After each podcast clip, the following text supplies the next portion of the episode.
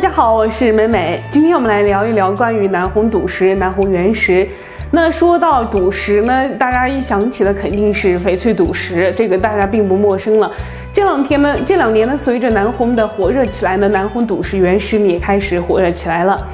那我们有很多小伙伴就在这个南红原石的交易市场呢，就拍到了很多有趣的画面，就是呃赌石的画面。那有一个大妈呢，就是花了八千块钱买了一小块南红原石，它的表皮特别的红润鲜艳，感觉是可以大赚翻番的感觉了。但是，一切开呢，真的是 一落千丈。然后价值猛跌，就跌到了一千块钱都估计没有人买，因为它的表皮虽然是很红润，但是只有那么小小的一层，然后中间其实全都是白料啊，白料可能就用我们的行话叫做“左立之洞”，真的是呃变化真的是非常的大。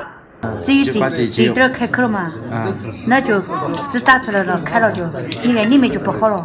是啊，外头看上去好巴适。外外面看到漂亮。柿子红。十字红，那但是我们买的时候就只看到这点嘛，那就赌出来了，就赌输完了，你全部亏了。亏惨了。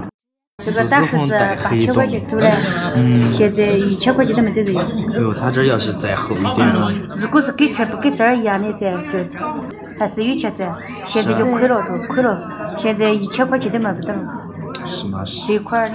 是。但是正好打那个基金。这些块全部都是个。嗯。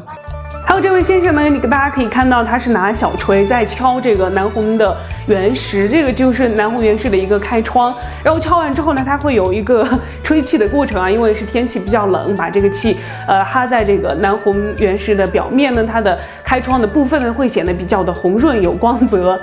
那卖出去呢，价钱也会会更高一些。但是具体这个这一块南红价格是多少呢？要看买家和卖家相互协商的结果是什么样的了。那南红赌石跟呃翡翠赌石呢是一样的，你不最后那一刀切下去，你都不知道最后的结果是什么样的，这也是令人着迷的地方。